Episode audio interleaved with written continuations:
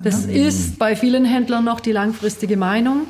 Mhm. Aber wir sehen jetzt auch die Beispiele, die eben aufgrund des Drucks, der bei den Schuhen definitiv im Markt ist und deswegen auch im Endeffekt kein Gewinn dahinter für viele, viele der Händler, haben sich die ersten verabschiedet, war für die auch schmerzhaft und ein ja, langer Überlegungsprozess und jetzt ein, zwei Jahre danach kommen sie wirklich her und sagen, hey, das war die beste Entscheidung, die wir gemacht haben und es hat unser Geschäft überhaupt nicht tangiert, sondern im Endeffekt, es hat uns geholfen. Im zweiten Teil des Podcasts von SAZ Sport zu Jakko sprechen wir über den Teamsportmarkt. Dabei übt die Führungsriege von Jakko um Rudi Sprügel, Tobias Röschel und Nadine Sprügel auch Kritik an den Verbänden. Sie gehen auf die zweischneidige Rolle von 11 Teamsports ein und haben überraschende Erkenntnisse darüber, was Teamsport-Spezialisten passiert ist, die komplett auf Fußballschuhe in ihrem Sortiment verzichtet haben. Viel Spaß im zweiten Teil des Podcasts von SAZ Sport zu Jakko.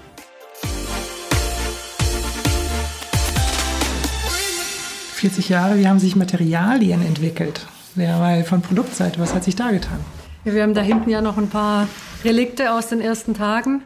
Also wenn man, und wir hatten dieses Jahr, also an unseren Händlertagen war ja das Motto Retro äh, für 30 Jahre Jakko. Viele Mitarbeiter nochmal die alten Sachen rausgekramt haben, muss man natürlich sagen, im Rückblick hat sich heute, was die Funktionalität betrifft, schon einiges getan. Also äh, gerade die alten Sachen, wenn man die anhat, Luftdurchlässigkeit, Atmungsaktivität nicht vorhanden, äh, dafür schön raschelig und äh, ja auf der Haut nicht so ganz trageangenehm. Das heißt, hier hat sich doch einige stark in Richtung Funktionalität entwickelt und dann natürlich im Moment ganz groß der Hype in Richtung nachhaltige Materialien ähm, nachhaltige Rohstoffe einsetzen, beziehungsweise recycelte Materialien, äh, Färbeverfahren, die optimiert werden. Also diese Thematiken, die jetzt dann verstärkt auf der Agenda stehen. Mhm. Spielt Nachhaltigkeit für euch verstärkt äh, eine Rolle? Spielt für uns eine Rolle, spielt eine immer größere Rolle, aber da muss man sagen, da werden uns jetzt, das ist so gerade die Erfahrung, ähm, teilweise auch anhand unseres Vertriebskonzeptes, anhand unseres Weges zusammen mit dem Handel doch auch wiederum Steine in den Weg gelegt. Also wir haben zum Beispiel jetzt ähm, die, die Teamline Base, also die wir entwickelt haben für die Kollektion 2020, haben wir zum ersten Mal Biobaumwolle eingesetzt. Die Baumwolle selbst, der Lieferant, also im Endeffekt, bis das Produkt bei uns ist, ist auch GOTS zertifiziert. Aber äh, wir selbst können uns nicht zertifizieren lassen beziehungsweise das Ganze nutzen, weil sonst natürlich jeder Händler, der die Ware veredeln möchte, sich auch zertifizieren lassen müsste. Und das ist natürlich total, äh, ja, macht keinen Sinn, äh, wenn wir sagen, du kannst die Ware nur noch haben, wenn du dich selber äh, zertifizieren lässt. Können wir nicht machen, wollen wir nicht machen. Das ist eben gegen, gegen das Konzept, das wir auch gehen und gehen wollen. Und so, so sind wir da teilweise wirklich in einer Zwickmühle, haben auf der einen Seite die Produkte und wollen die auch in den Markt bringen und wollen eben auch fördern, dass die Produkte im Teamsport ankommen wo es ja bisher etwas vernachlässigt ist noch, aber auf der anderen Seite natürlich können wir das vielleicht gar nicht in der Art und Weise, ähm, wie wir es möchten und wie es auch vorbereitet ist. Aber wir sind auf jeden Fall dran. Also wie gesagt, das ist die eine Seite, recyceltes Polyester ist die andere Seite. Aber auch dort ähm, ist es natürlich so, dass es einiges an Kontra gibt zu dem ganzen Thema, so dass wir das erst Step für Step angehen wollen. Also wir haben unsere Ziele, aber wir stehen jetzt nicht da wie andere Mitbewerber vielleicht, die dann sagen bis 2025 komplett ohne. Ähm, so radikal gehen wir momentan nicht an das Thema heran, aber wir sind doch in einem sehr intensiven Austausch auch mit unseren Partnern dran. Und ähm, da ist auch wirklich richtig viel passiert die letzten Jahre. Also da gibt's ganz tolle Entwicklungen. Es gibt natürlich auch Partner, die noch ein bisschen zurück sind.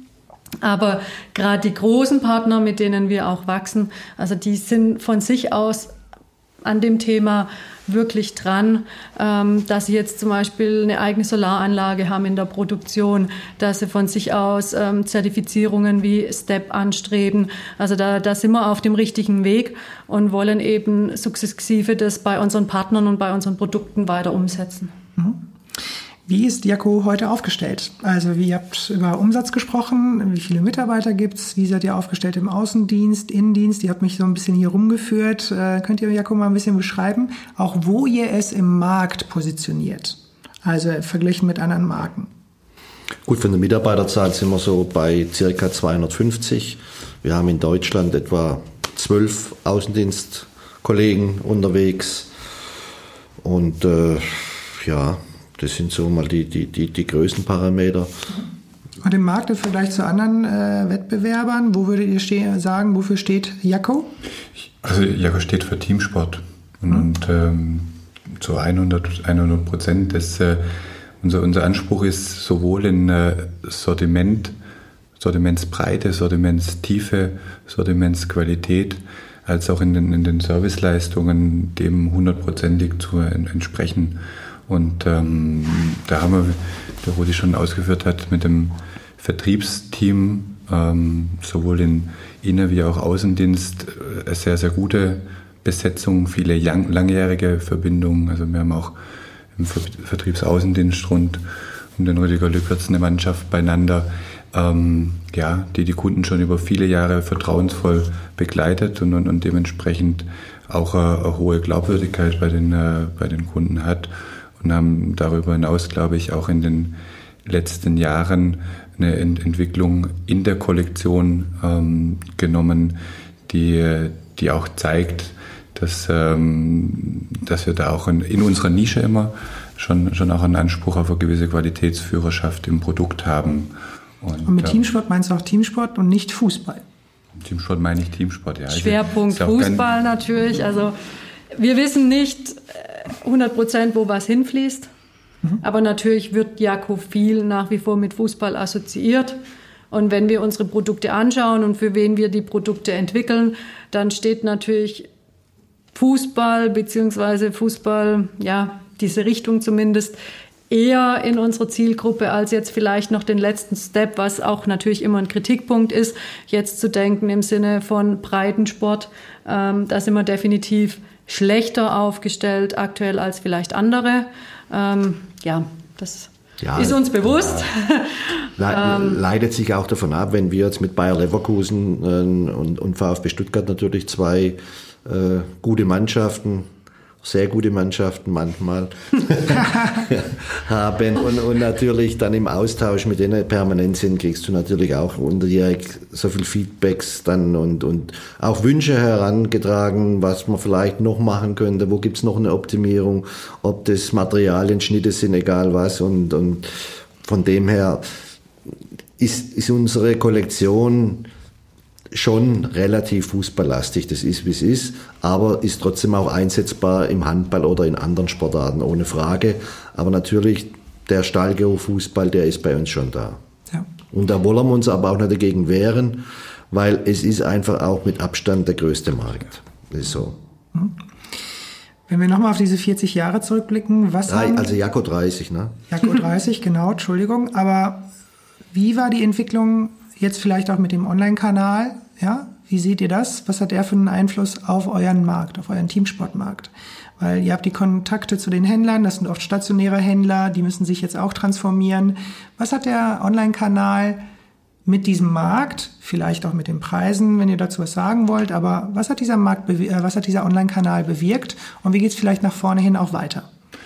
Ich denke, dass ähm, Online vor allem mit zwei Begriffen in Zusammenhang zu bringen ist, der, eine ist Geschwindigkeit und der andere ist Transparenz. Also das sind die, die Attribute, wo, wo, ich, wo ich sage, das hat sich durch die höhere ähm, ja, Anzahl an Online-Händlern und durch die Plattformen mit ihrer Relevanz äh, sehr, sehr stark verändert. Teamsport war schon immer Rudi korrigiert mich dann historisch, aber, aber war schon immer ein Thema, das mit Rabatten belegt war. Vielleicht nicht in der Dimension, in der wir uns heute bewegen, jetzt über die Jahre, aber wir haben da jetzt auch irgendwo eine Sättigung erreicht, wo gar nicht mehr geht. Ähm, über den Online-Kanal sind die einfach jetzt national oder international sichtbar, die eben früher nur der Händler vor Ort seinem Verein gegeben hat. Und, und dadurch entsteht dann vor allem eben auch noch auf den, auf den Plattformen ein unheimlicher Preisdruck, der definitiv da ist, unter dem auch äh, viele unserer Händler, die sich auf diesen Kanälen bewegen, ein Stück weit leiden, aber das ist auch Teil ihrer Strategie, dann zu sagen, ich arbeite mit sehr, sehr wenig Erträgen an den einzelnen Produkten, das gehört in diesem umkämpften Feld irgendwo ein Stück weit dazu. Und dann ist es natürlich die Geschwindigkeit, die, die online in allen Bereichen da ist, egal ob das das schnelle ähm, und nicht mehr nur organische Wachstum dieser Kunden ist, ähm, egal ob das Geschwindigkeiten in, in Lieferungen sind, die die dann nun ähm, als, an uns als Anspruch geben, die Geschwindigkeit, in, in, der sich auch Auf- und Abwärtsbewegungen dargestellt haben in den letzten Jahren. Da hatten wir auch einige Kunden, die relativ schnell sehr, sehr hochgeschossen sind, die heute dann sogar nicht mehr existieren. Und ähm, ja, das ist natürlich schon eine maßgebliche Kanalveränderung, Kanalverlagerung. Für, für uns macht der Bereich inzwischen über 20 Prozent aus, wobei sich das jetzt so auf das letzte Hundertstel genau natürlich nicht ähm, klarziehen lässt, welcher Umsatz jetzt genau wohin floss, weil viele Onliner ja mehr sind. Ähm, Multichannel ist ja der Begriff, der da über allem steht, als nur Online-Händler. Die haben ja dann häufig auch Teamsport vor Ort oder sind originär im Teamsport vor Ort zu Hause. Ist da auch Aber Own Retail dabei oder ist das nur mit Händlern generierter Online-Umsatz? Unsererseits. Mhm. Den kann man damit dazu nehmen. Weil der, aber der macht jetzt äh, nicht wesentlich. Der, der, der, das, äh, sag mal, für uns ähm, momentan keine, keine Größenordnung, die, die relevant wäre. Für uns ist es wichtig, ein Schaufenster zu haben, um, um die Marke und Produkte zu, zu platzieren. Für uns ist es wichtig, weil wir natürlich über drei, vier Jahre Verfügbarkeit, ja, eine häufig über 96-prozentige Verfügbarkeit für unsere Händler gewähren uns dann zum Ende der, der Linienlaufzeit auch von ein paar Überhängen zu lösen und das funktioniert auf diesem Kanal sehr gut. Und ähm, es wird sich dahingehend dann transformieren. Wir sind jetzt momentan aktiv dabei, die, die Strategie online zu ändern. Ähm, wir, wir möchten gemeinsam mit unseren Kunden unsere Online-Umsätze machen. Haben das in, äh, im Rahmen der Händlertage und auch jetzt sagen wir, mit, den, äh, mit den Außendienstmitarbeitern aktiv ähm, schon, äh, schon vorgestellt. Also wir möchten zum einen die Akquise das heißt, wenn ein äh, möglicher Vereinkunde auf jako.de kauft, werden wir den, äh, den Kontakt an unseren Händler weitergeben. Wenn er die Produkte veredeln möchte, werden wir die Veredelung an den, äh, an den Händler und den Kunde an den Händler weitergeben. Und er kann dann aktiv auf diesen zugehen und die Folgebetreuung übernehmen. Und ähm, zum anderen bieten wir Ihnen an, die äh, Online-Vereinshops, Teamshops heißt es, äh, heißt es dann bei uns, darzustellen, wo wir so weit gehen, da sind wir jetzt gerade in den letzten Projektschritten, dass der Händler sich über ein äh, System so anbieten kann, dass er effektiv auf die Rechnung schreiben kann. Also es ist ein Teamshop, der auf jako.de gehostet ist und der Verein und der Händler sich die Produkte, die Kollektion entsprechend zusammenstellen, die Veredelung konfigurieren können. Der Händler gibt das Pricing über seinen B2B-Shop ein und wenn der Verein dann bestellt, dann äh, läuft der Auftrag direkt über den Account des Händlers durch. Der Händler schreibt die Rechnung und wir und oder der Händler liefern die Ware entsprechend aus und dann bekommt es auch nochmal andere Relevanz. Aber auch da steht das, das Credo ganz klar ähm, über allem, dass wir das gemeinsam mit den Partnern machen möchten. Und welche Rolle spielt dabei der Katalog? Du hast schon gesagt, dass das eigentlich sogar schon gedreht ist, äh, wenn es jetzt um die Orderanfrage geht. Der B2B-Shop 80 Prozent äh, geht darüber schon rein. Das ist ja schon auch überraschend. Aber welches, welche Bedeutung hat der Katalog für euch? Der hat nach wie vor zentral. Also, es gibt, äh, gibt ja verschiedene Forschungen und eine der, der zentralen ist, dass kein Medium das andere ersetzt. Also Nutzungsverhalten ändern sich. Wo früher das Fernsehen beispielsweise Leitmedium war, schaut man heute nebenher Fernseher und ähm, ist parallel am Handy oder am, am, Laptop unterwegs. Handelskanäle ändern sich. Leute, die früher auf Fläche oder im Versandhandel in Katalogen eingekauft haben, tun das heute online. Und so ist es auch bei uns. Also der, der Katalog ist nach wie vor unsere Teamsport Bibel. Ist auch in unserem Zyklus der, der Anstoß, wo wir die Kollektion B, also da, darstellend und, und die Informationen entsprechend mit, mit aufbauen und das dann in die anderen Kanäle übertragen. Und das heißt, er bleibt wichtig, aber es ist eben ganz klar, dass wir den digital auch, auch verlängern müssen und, und vielleicht ähm, tatsächlich sind wir in ein paar Jahren so weit, dass wir nicht mehr alle Seiten in der Bandbreite darstellen wie jetzt heute, wo wir uns dann noch sehr, sehr breit ähm, was natürlich auch Kostenintensivität mit sich bringt, ähm, darstellen. Aber das dauert, glaube ich, noch, noch ein paar Jahre. Also zentrale Rolle. Und wie haben sich die Verbände in dieser Zeit vielleicht auch entwickelt und welche Rolle spielen sie für Jakob? Ja, schwere Frage. Ich frage auch deshalb, weil da gab es ja schon das eine oder andere Interview, wo auch ja. mal schon ja. kritisch geäußert wurde, ja. dass die Verbände für Jakko nicht wirklich äh, eine Hilfe waren. Könnt ihr das mal darstellen? Inwiefern? Also ich meine, ich war schon überrascht, ich war schon überrascht bei Epsilon Teamsport, erster Store, ja. erstes Store-Konzept von Sport 2000. Ja. Da hat mir Jakko gefehlt. Ja.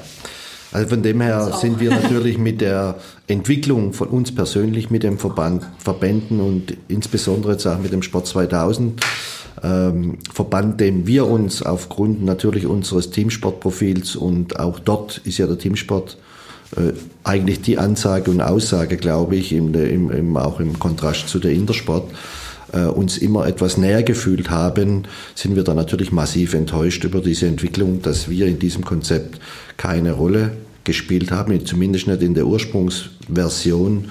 Und da ist man uns eigentlich bis heute eine, eine Antwort schuldig geblieben, äh, vor lauter, in Anführungszeichen, Angst vor den für den Großen. Letztendlich hat man hier den Fokus sehr stark dorthin gerichtet, äh, die auf jeden Fall mitzunehmen und äh, besonders äh, zu behandeln, was ja auch in Ordnung ist. Nichtsdestotrotz wäre es ja kein Problem gewesen, uns oder einen anderen Mittelständler oder beide oder alle drei da auch zumindest anzufragen. Und das ist aber nicht geschehen.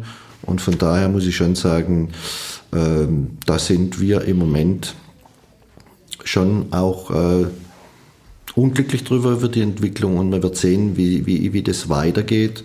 Und die Verbände müssen schon aufpassen, damit sie vor lauter äh, Engagement und Sorge um die Großen nicht den Bauch, das heißt den Mittelstand verlieren. Und, äh, wie seid ihr denn überhaupt reingekommen? Weil wenn ihr am Anfang nicht dabei wart, wer hat sich dann darum gekümmert, dass ihr reinkommt? Oder wie ist das wir passiert? Wir haben uns eigentlich nicht so richtig drum gekümmert, beziehungsweise der Tobi Röschel und der Rüdiger Lügertz, die haben dann schon Gespräche vor Ort geführt und haben natürlich darauf hingewiesen, was Sache ist und, und, und so weiter. Aber wie gesagt, es gibt keine vernünftige Rückantwort zu dem Thema.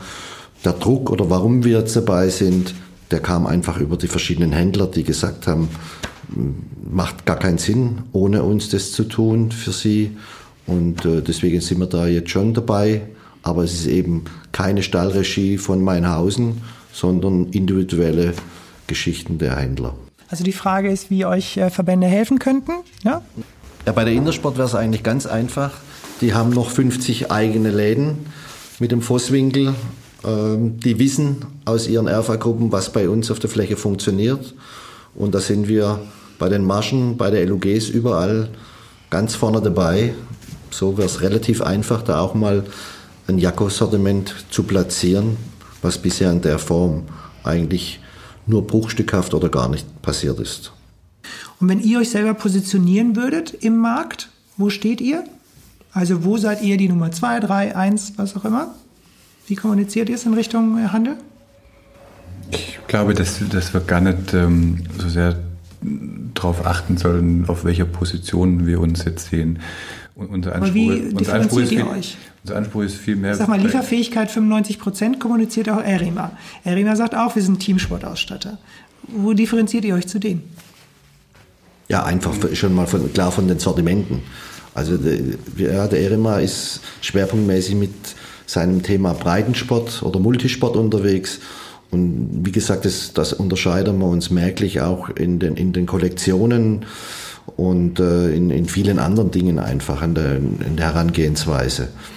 Und äh, das ist ein, ein klarer, ein klarer Differenzier Differenzierungsmerkmal. Und ich denke, in der Komplexität, so wie wir aufgestellt sind von unseren Produkten, von unseren Sortimenten, glaube ich, haben wir da einen Tick vielleicht vorne mit, mit für viele Händler. kann man es nur so erklären. Und sonst wären wir vielleicht im Moment nicht äh, so unterwegs. Und unterstützt noch durch die Serviceleistungen, die wir rundherum bieten. Du hast ja selber jetzt gerade schon gesagt und, und Rudi dann erweitert, wir haben Produkt klar, wir haben äh, Verfügbarkeit und, und Logistikleistung, was mit einhergeht. Und, und wir haben eben die digitalen Assets, die wir schon ausgeführt haben und die persönliche Betreuung durch Inner- und Außendienst, die ja inzwischen auch nicht mehr normal ist. Also das ist ja auch schon ein abgrenzendes Thema, auch in, in dieser Langjährigkeit und mit diesem Vertrauen. Und dann darüber hinaus eben noch die aktive Unterstützung im Vereinsgeschäft ist was, was uns im letzten und in den letzten Jahren, ähm, das hat man vor, vor drei Jahren mit der Umstellung unserer Konditionen auf ein deutlich leistungsorientierteres Modell mit angestoßen, dass wir aktiv in Vereinsvereinbarungen, sogenannte Ausrüsterverträge investiert haben mit dem Handel, dass wir unseren Außendienst dazu aktiviert haben, zu sagen, geh mit dem Händler zum Verein, predige Jakko und, und platziere Jakko. Und äh, wenn, wenn du die Möglichkeit hast, darüber hinaus ähm, gehe auch in Eventmarketing rein, sogenannte Teamsportabende oder Jakko-Events bei Vereinen, Ankleidetage.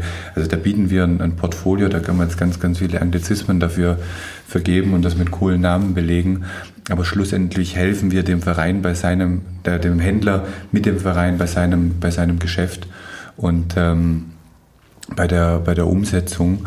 Und äh, das zahlt schlussendlich eben auch auf die Entwicklung ein, die wir da jetzt in den letzten Jahren hat. Und das ist dann auch eine Abgrenzung, eine ganz klare Abgrenzung zu dem, ähm, was viele andere machen, die sich dann eher rausnehmen oder vielleicht auch nicht ähm, ja, die, die Nachhaltigkeit in, in der Betreuung haben, wie wir sie momentan auf die Bahn bekommen.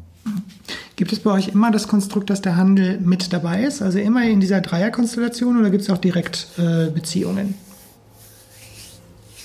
Mir nicht bekannt. Mhm. Also es sei denn, wenn wir von Regionalliga aufwärts reden, mhm. dann gibt es eine Direktbetreuung, mhm. aber auch in Absprache dann mit dem Händler, ähm, wenn es dann um Schuhe geht oder um, ja. um, um Abholservice und ähnliche Geschichten. Ansonsten gibt es immer dieses Dreieckskonstrukt. Aber selbst da haben wir ein bisschen die dritte Liga-Konstrukte, die mit dem Handel laufen.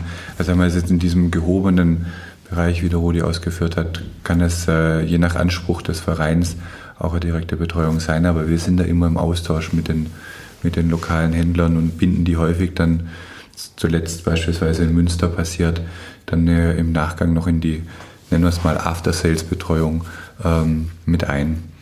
Wie stellt ihr euch so eine ideale Konstellation vor, eine ideale Betreuung vor? Wo gibt es vielleicht derzeit im Moment äh, Herausforderungen äh, seitens des Handels, was ihr euch wünschen würdet? Ich weiß es nicht, aber gibt es da irgendwo, wo ihr sagt, so sieht es aktuell aus, so wünschen wir uns das und da müsste man vielleicht nochmal nachfassen? Gut, ich, ich denke, ideal ist immer, wenn ein Händler zu 100 Prozent auf uns setzt und äh, ihn davon zu überzeugen, dass ähm, das unser, ist unsere tägliche Aufgabe, das gelingt uns auch schon, äh, schon häufig.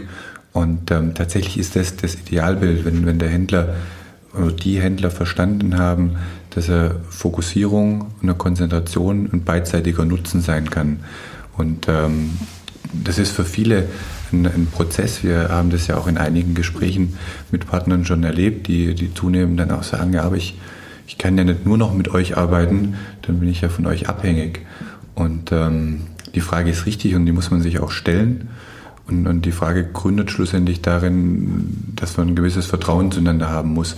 Auch wir haben ja Abhängigkeit zum Handel und wir gehen gern mit dieser Abhängigkeit äh, voran und weiter, weil, weil der Handel, Handel unser zentraler, ja, neudeutsch heißt es jetzt Influencer, ähm, unser zentraler Botschafter ist. Der Handel hat uns nach vorne gebracht und wird es auch weiter tun.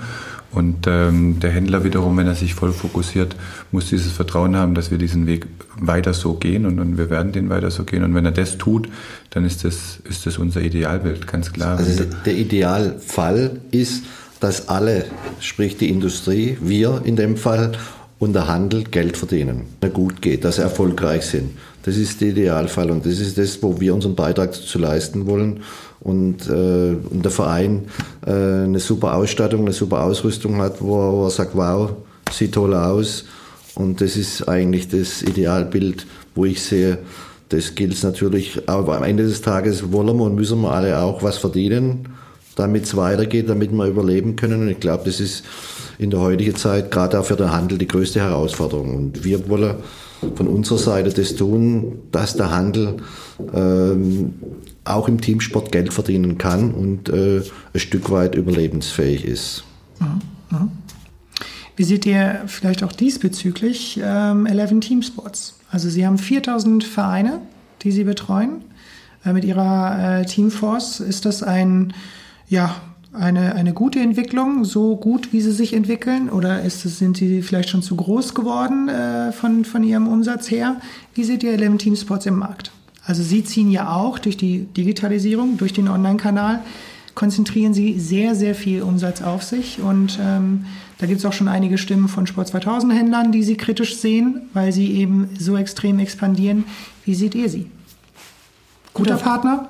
Wir sind auf der einen Seite Wettbewerber, ganz klar, und auf der anderen Seite aber auch Partner. Und äh, ich denke, beides geht.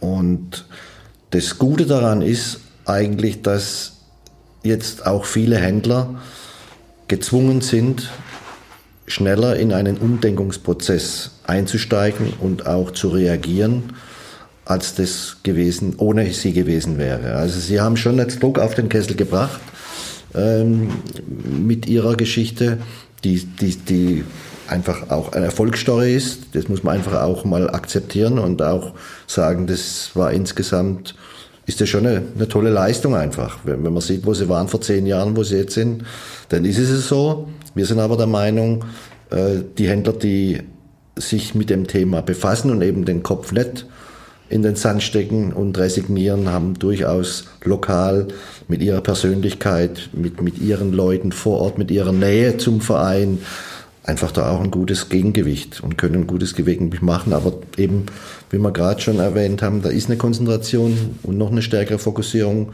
notwendig. Vielleicht lässt man auch einmal das Sortiment weg, weil Sie vorhin gefragt haben, was wird so, was hört man draußen. Es wird ein ganz großes Thema, das Thema Schuhe im Moment. Gehen wir weiter mit Schuhe, mit Fußballschuhe, sage ich jetzt einmal, oder lassen wir das Thema? Weil es bringt zwar Umsatz, aber unterm Strich, wenn wir zusammenrechnen und am Jahresende Inventur machen, unsere Abschriften haben, dann ist es nicht mehr so ganz spaßig. Also das ist ein Punkt, also der, er, er treibt schon im Moment den Markt, und, und, aber wir hören auch Signale, dass die stationären Händler vor Ort auch wieder Marktanteile teilweise zurückgewinnen. Also von dem her haben beide nach meiner Meinung ihre Berechtigung und, und auch die Möglichkeit, dort vernünftig Geschäfte zu machen. Kann man 4000 Vereine gut äh, betreuen? ist ganz schwer. Also so Was für ein Team bräuchte man da? Das ist, glaube ich, für mich extrem schwer. Und ich habe immer gesagt, früher aus meiner eigenen Erfahrung, wenn einmal ein Verein weiter weg ist wie 40 Kilometer, dann wird es schwierig, dort einen persönlichen Bezug und insgesamt eine Anlaufstelle. Die wollen ja auch eine Anlaufstelle. Die wollen mal vorbeikommen. Du, du willst auch mal neben dem Geschäftlichen auch nochmal über Fußball reden oder über anderes oder Handball, egal was, wo je nachdem, wo der Verein zu Hause ist. Und, und ja, ich, ich glaube. Was ist eine normale, gesunde, äh, gesundes Verhältnis für einen Händler? Also wie viele Vereine kann er vernünftig betreuen? Was würdet ihr sagen? Kommt wieder auf den Händler drauf an, aber ich ja. sage jetzt mal, 50 Vereine kann er auf jeden Fall vernünftig betreuen, würde ich sagen. Ich habe gesagt 50 bis 100, wenn ja. dann der Händler ein bisschen größer ist. Und hängt tatsächlich am, äh, am Händler, an, an, dessen Personal. Und ähm, ja, also 50 bis 100 sind, sind regional vernünftig zu betreuen. Mhm. Fußball angesprochen oder Fußballschuhe angesprochen. Äh, damals, als ihr sozusagen ins Teamwear-Business äh, eingestiegen seid, war es ja so ein bisschen der Grund, äh, vielleicht falsche Formulierung, dass Nike und Adidas rausgegangen sind. Aber sie haben dennoch vielleicht auch heute mehr denn je äh, das Direktgeschäft äh, eben im Blick und äh, den Handel nicht mehr so. Wäre es nicht eine Lücke im Fußballbereich mit Fußballschuhen einzusteigen? Nein, oh, ganz, wenn, warum nicht? Ganz, ganz klares Nein.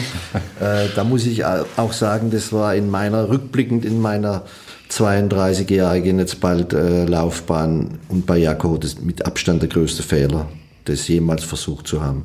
Und es mhm. wird hoffentlich äh, nicht mehr passieren. Passt aber auch nicht vom Produkt zu uns.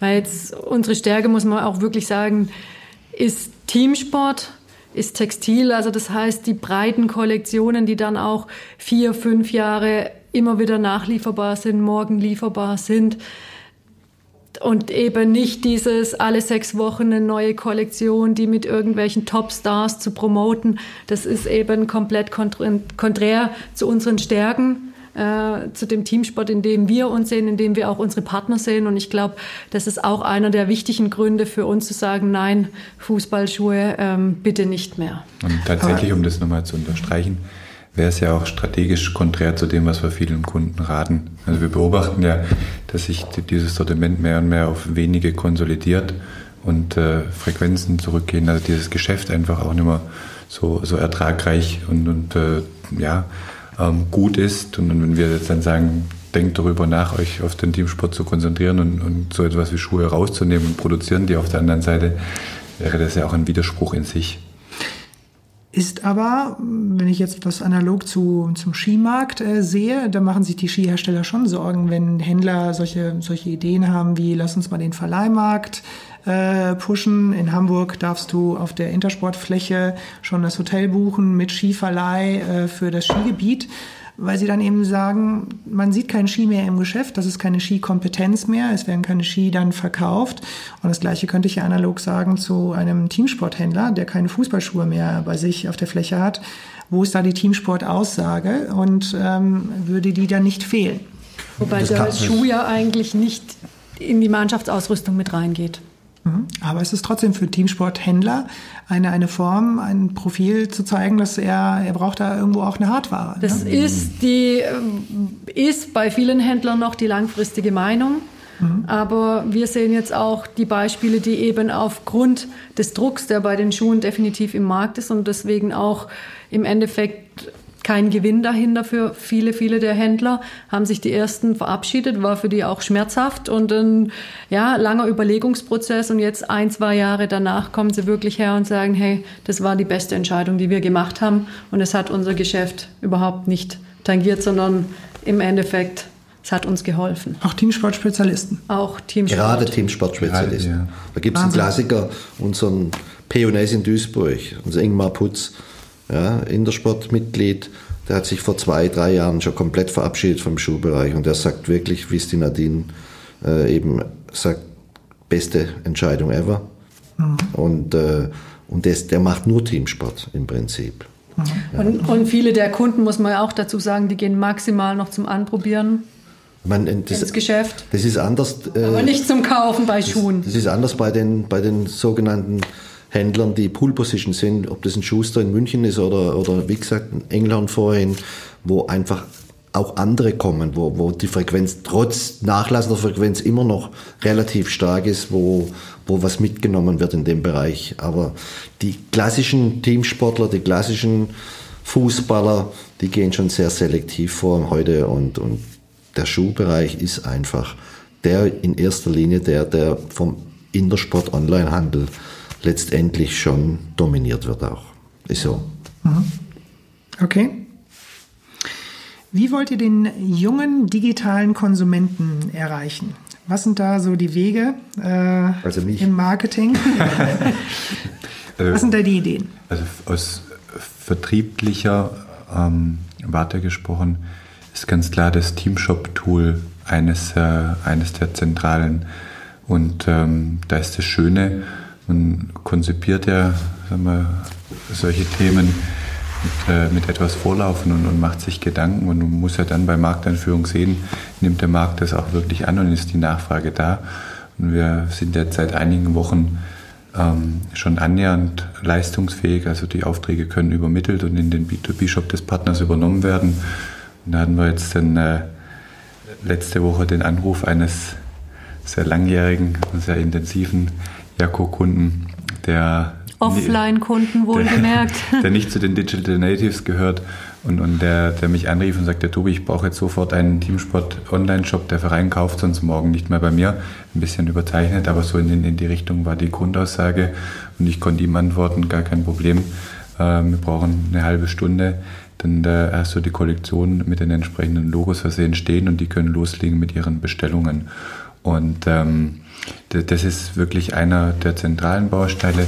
weil eben die angesprochene Generation dann. Ein, eine Online-Shop Plattform mit seinem Logo innerhalb von einer halben Stunde ja. gemacht. Ja. Also wir haben das also Konzept dahinter und das kann sich im Endeffekt auch jeder Verein selbst basteln oder der Händler kann es für ihn basteln. In kürzester Zeit fertig und halt eine Top-Serviceleistung drumherum und natürlich auch Kundenbindung, klar. Das ist jetzt aus vertrieblicher Komponente und äh, darüber hinaus versuchen wir natürlich gerade in den, in den Social-Kanälen diese, diese jüngere Generation abzuholen. Ähm, was wir auch beobachten, das ist, dass wir tatsächlich in, in, in diesen Jugendlichen und jungen Generationen so die ersten haben, die wirklich mit Jakko groß geworden sind.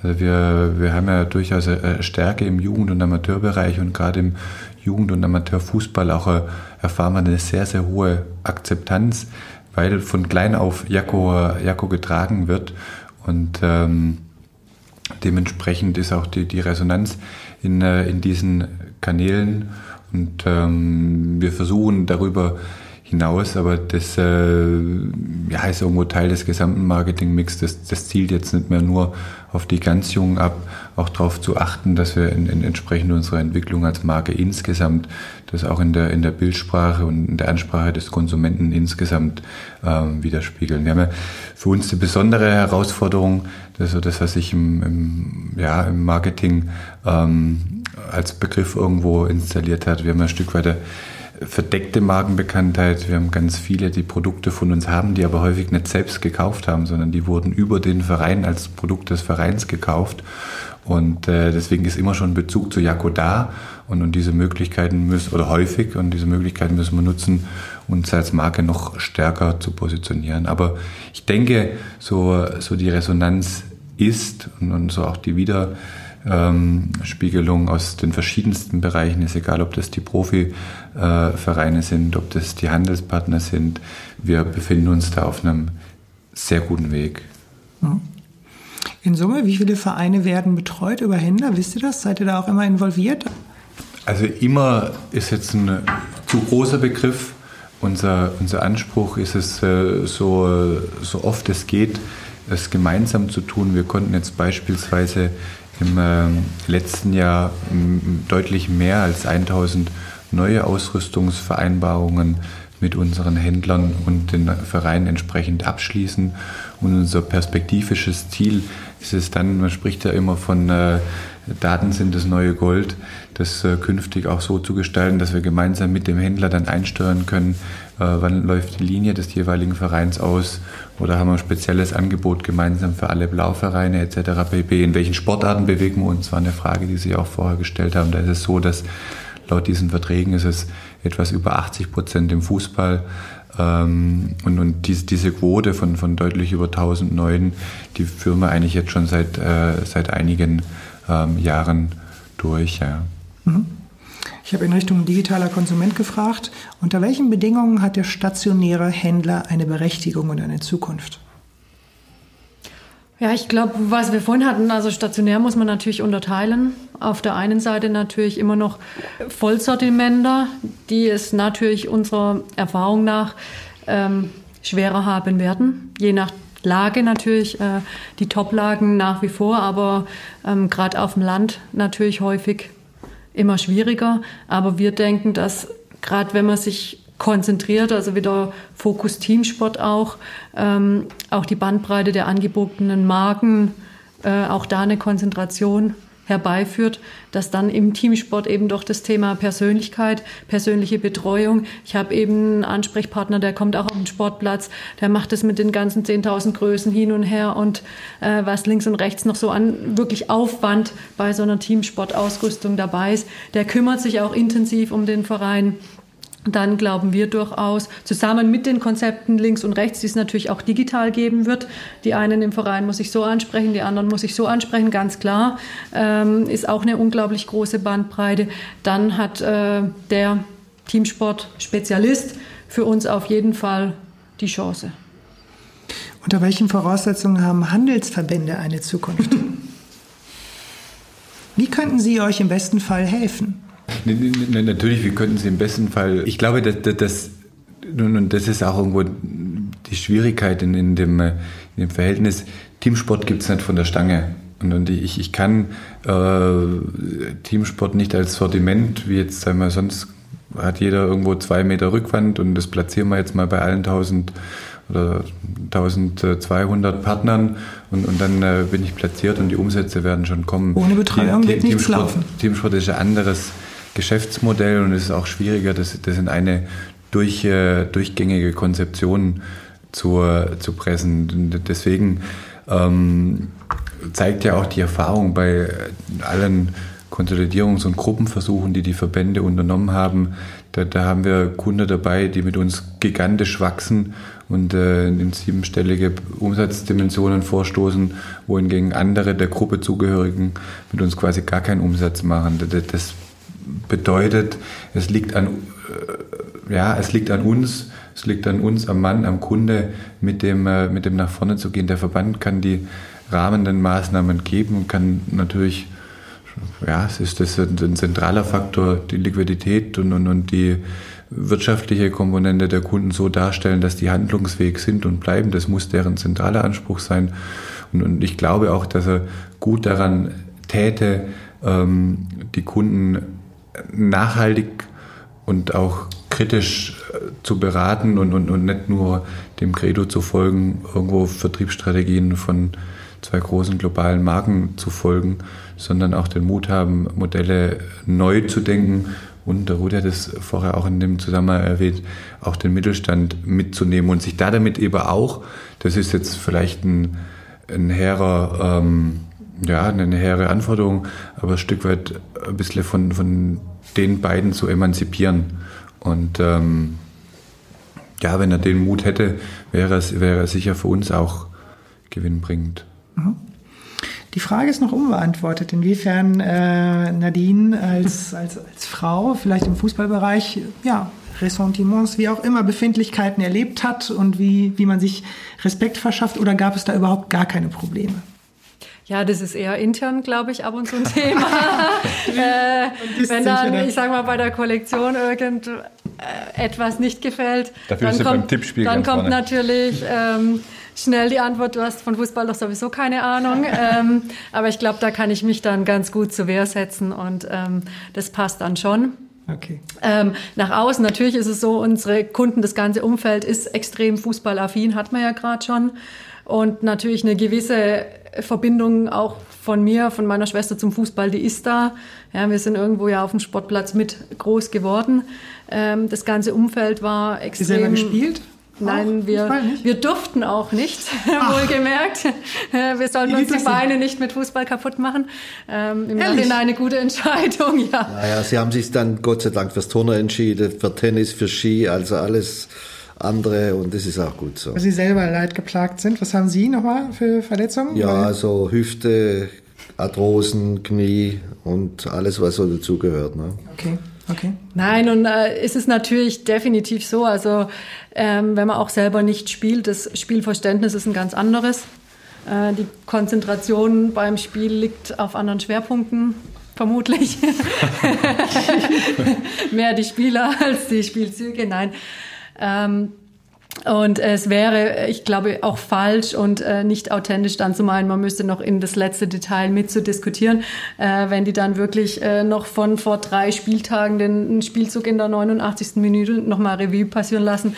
Da bin ich definitiv raus. Ähm, und ich glaube, das ist aber auch nicht schlimm, dass man da raus ist. Also wie gesagt, aber natürlich ist ein wichtiges Thema ähm, und wir beschäftigen uns auch aktiv damit. Wir sind immer mit dabei, aber natürlich nicht so, ähm, wie wenn man selber 20, 30 Jahre aktiv gespielt ja. hat. Ihr seid in Materialfragen viel tiefer drin. Also so tief steigt, äh, ja, auch hier wieder um ein Klischee zu bedienen, aber Männer steigen da nicht so sehr ein. Also ich meine, das ist ja nicht, es kommt ja nicht von ungefähr, dass in Kommunikationsbereichen viele Frauen drin sind, in, in Einkauf, äh, Textilien viele Frauen drin sind. Da gibt es in jedem Bereich Spezialisten. Also bei Nachhaltigkeit hat sie als einzige gestrickt. Und was ich auch noch interessant finde, ihr habt äh, in eurer Geschäftsleitung, Vorstand habt ihr viele Experten, aber auch einen Beirat.